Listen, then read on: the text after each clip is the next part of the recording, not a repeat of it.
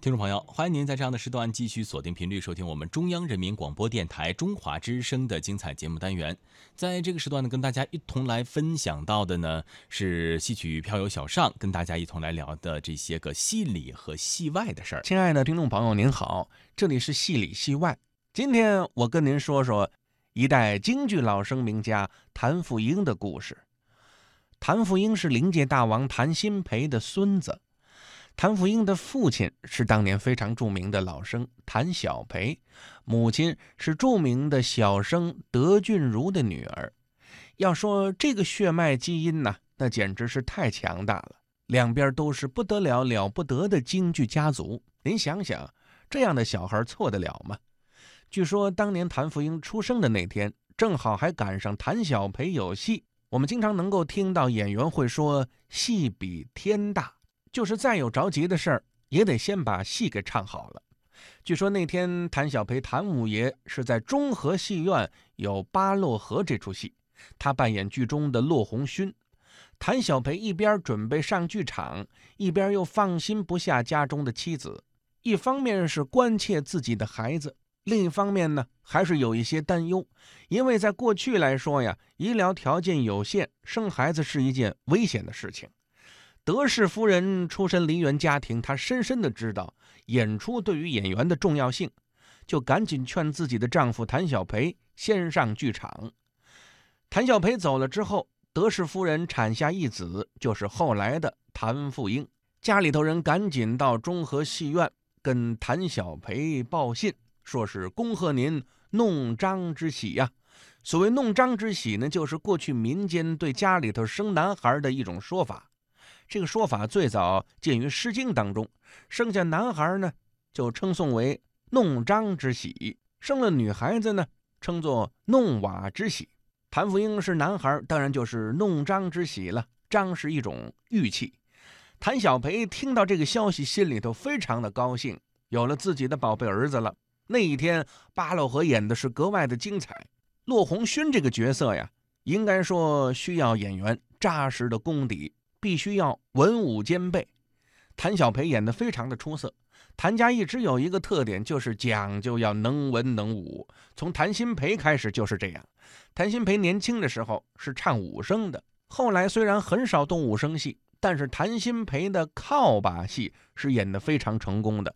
一直到谭门现在的几位。谭元寿、谭孝曾、谭正言祖孙三代人，还都以靠把戏为拿手，这就是谭氏家族在艺术上的特长。这武的您得过关。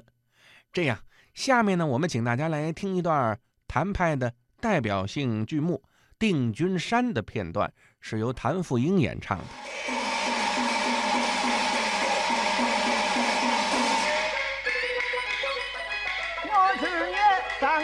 临川将士纷纷去东川，老和军师见世面，他老忍不了那夏红安，杀破北门，杀破了他，别叫丢盔送还汉，送你雕完三军还，大圣二郎听真言，相信国国的功劳先，所有敌人都挂刀杆，大好一成，退天山。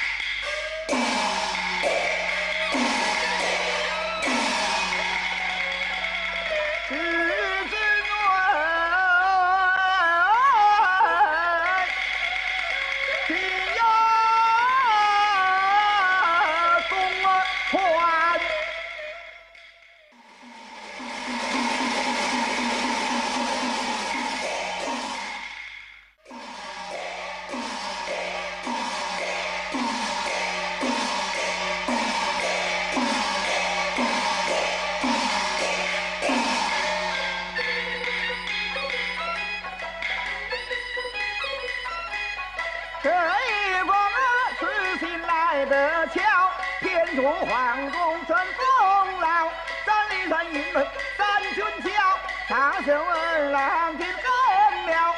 头痛耳骨三番早，二痛耳骨秦战袍，三痛耳骨刀持桥，四痛耳骨把兵交，相见哥哥。去游山，最后那人民的去一刀，三军也归一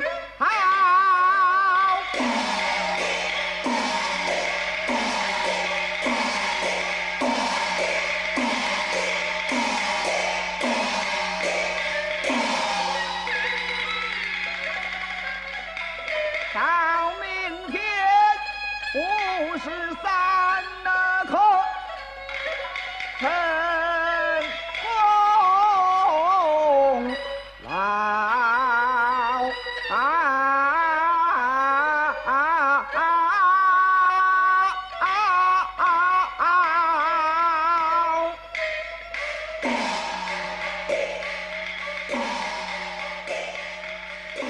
上您听到的是谭富英演唱的《定军山》片段。今天我们跟大伙儿聊的是谭富英幼年时期的事情。谭富英学戏的年龄啊，大概是十岁左右。那么当然，在之前的日子里，他耳熏目染，早已经对戏比较熟悉了。梨园世家嘛，有了一定的基础。那么请谁来开蒙呢？谭鑫培想到了一个人，陈秀华。陈秀华最早是老生演员。虽然年轻，戏会的非常的多，年轻有为。倒仓之后呢，就以教戏为主了，有一定的教学经验。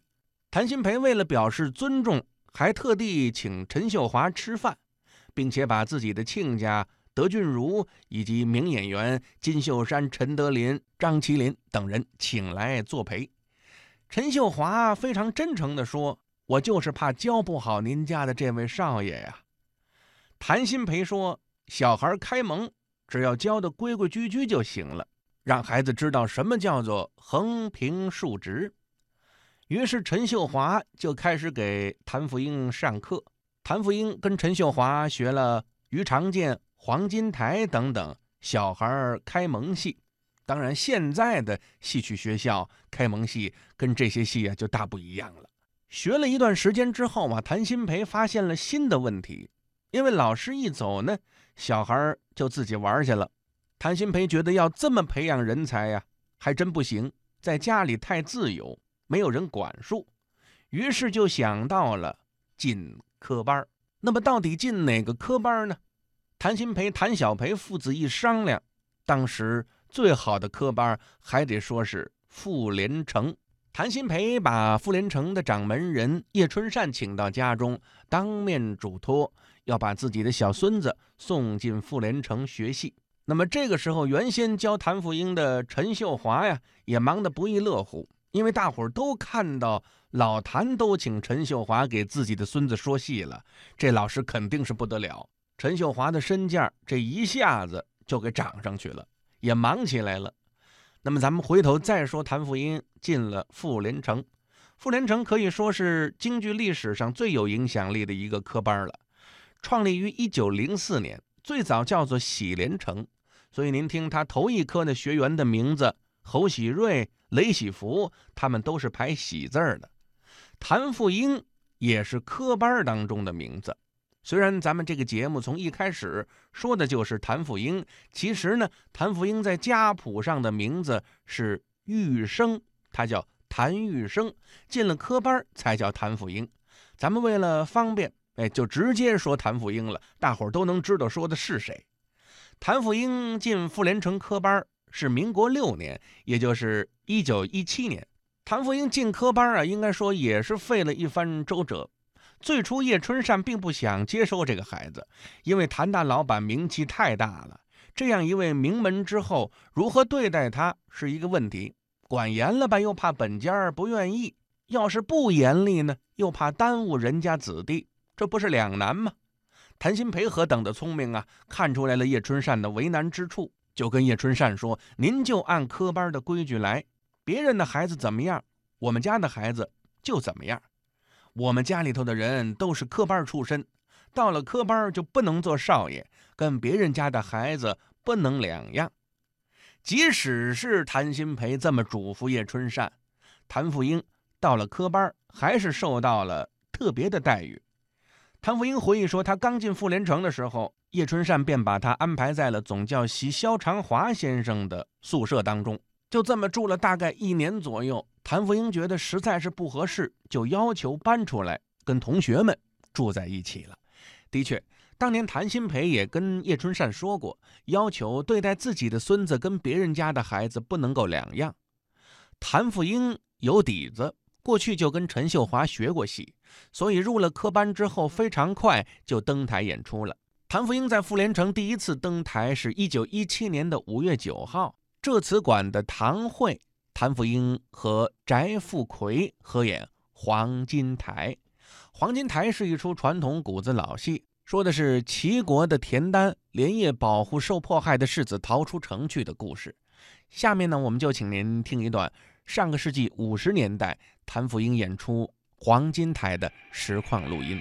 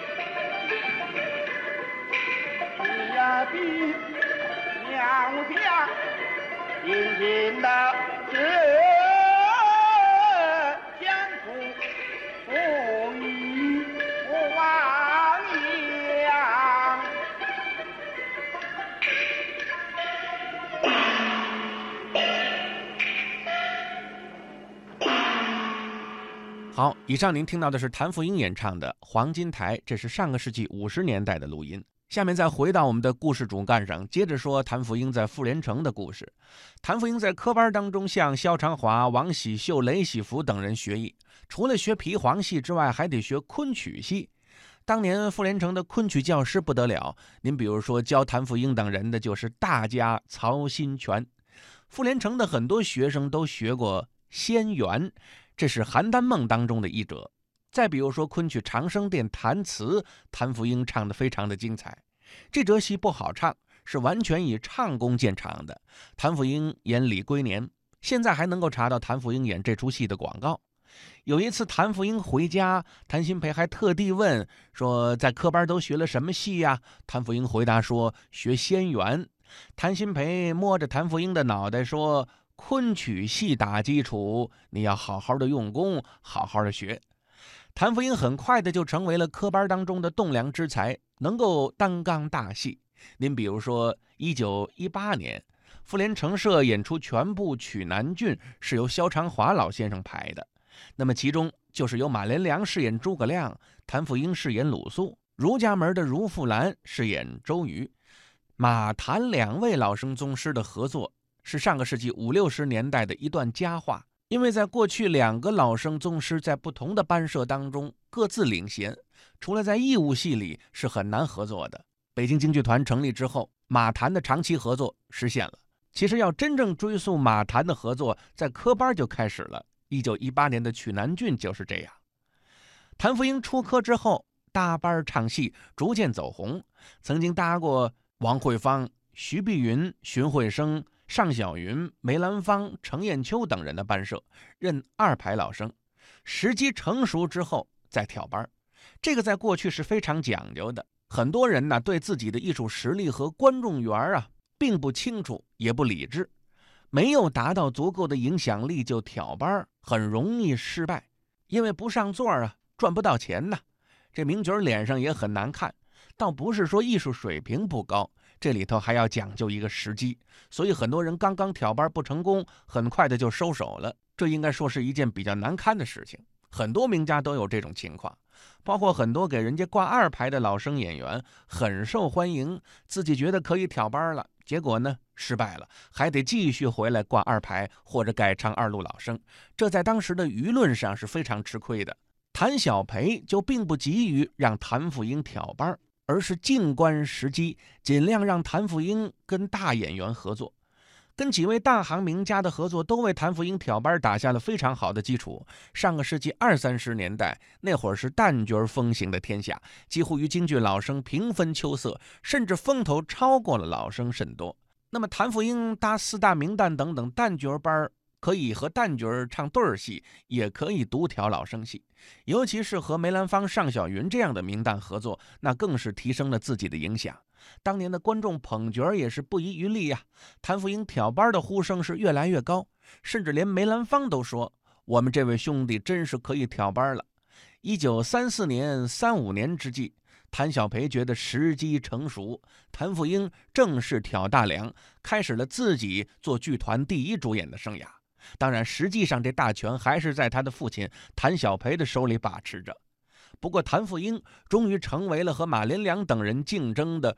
重要力量成为了挑班的老生，谭富英的成长离不开谭小培的细心管束教育，也离不开于淑妍等人的培育和指导。谭富英是于淑妍的正式弟子，得到了于淑妍的真传。那么余淑妍呢，又是谭鑫培的弟子，一生最崇拜的就是老谭，所以又把自己从谭鑫培那儿学到的艺术反哺给这位小小谭，他觉得这是应尽之义务。但是谭富英真正跟随余淑妍学戏的时间却并不长，这其中的原因呢有不同的说法。有人说是谭小培并不完全认同余淑妍的教学，也有人说谭富英的表演风格和余淑妍的理念预期都相违背，还有人说谭富英的学习进度比较慢，而于淑妍又不够耐心，所以谭富英对上门学习比较发怵，逐渐的就疏远了。应该说。这个原因呢是众说纷纭，也是历史上的一个谜案吧。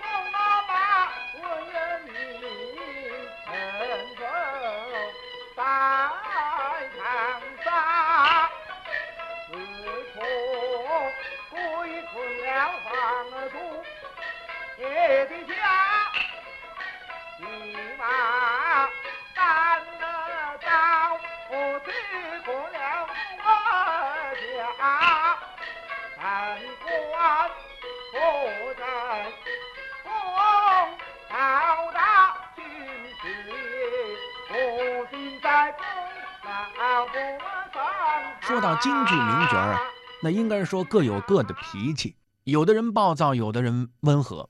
那么谭富英的脾气呢是比较好的，一来呢是天生的性格，二来呢是后天的修养，还有一个原因呢，就是当年谭小培对他的管束是非常的严的，甚至到谭富英成年结婚以后，谭小培管束的还是非常的多。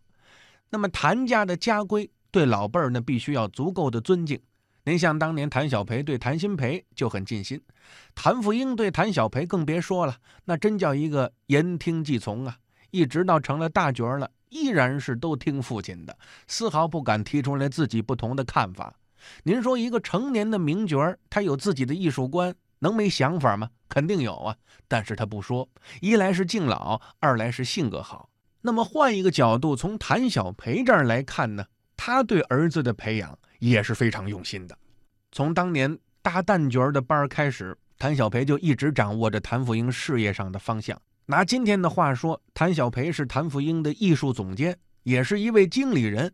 一直到一九三五年左右，谭富英独挑大梁，自己做了班主了。实际上也是谭小培一手策划的。什么时候挂头牌，唱什么戏，邀请什么样的配角，都是谭小培说了算。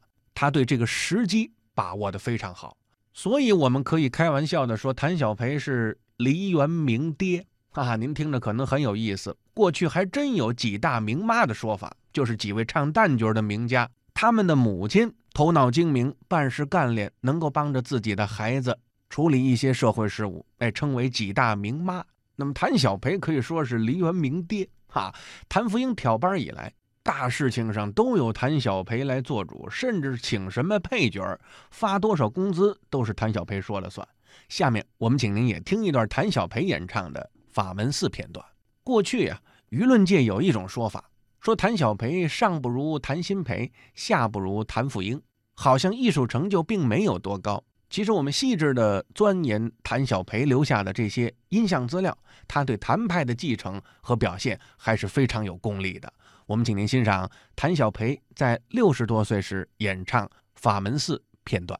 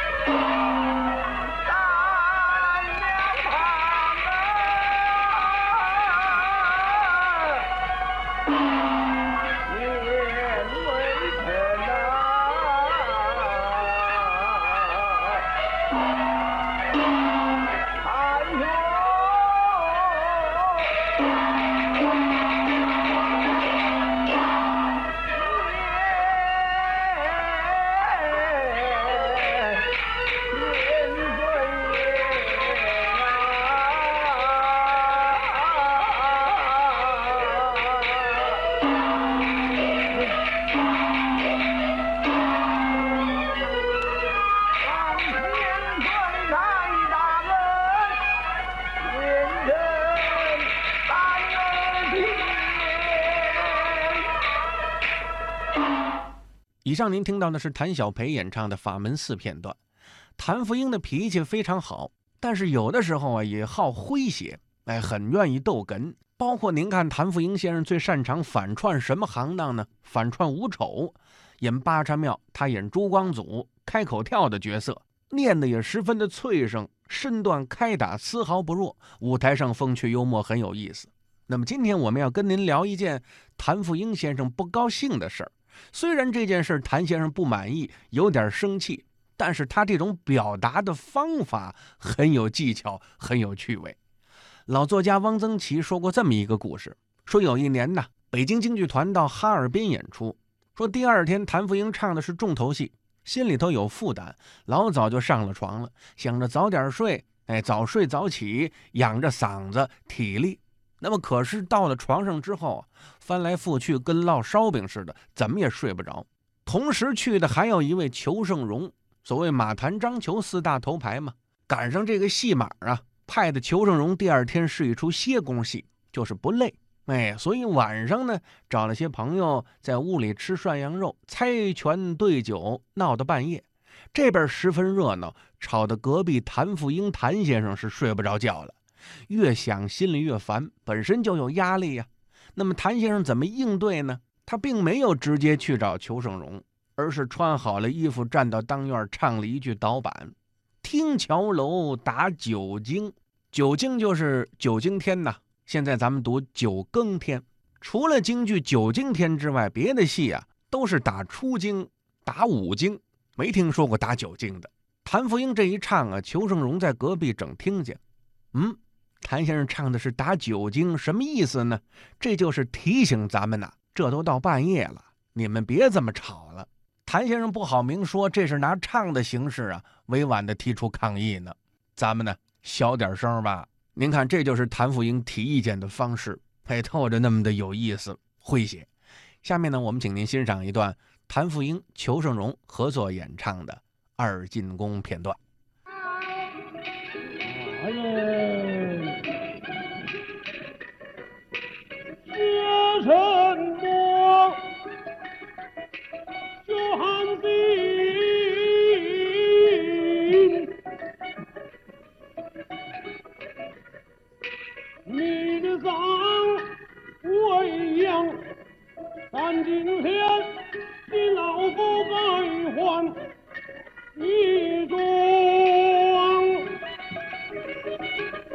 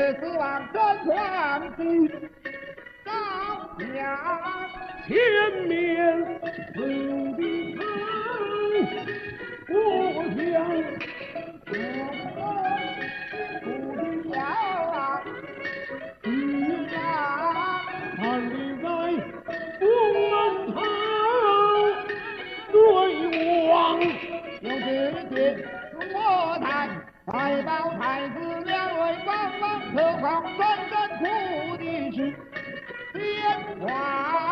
龙国台苦的是江滩难长，太保请问铁模样怎么当？请不起休息的君臣立场，猛战斗，不怜惜，各自奔。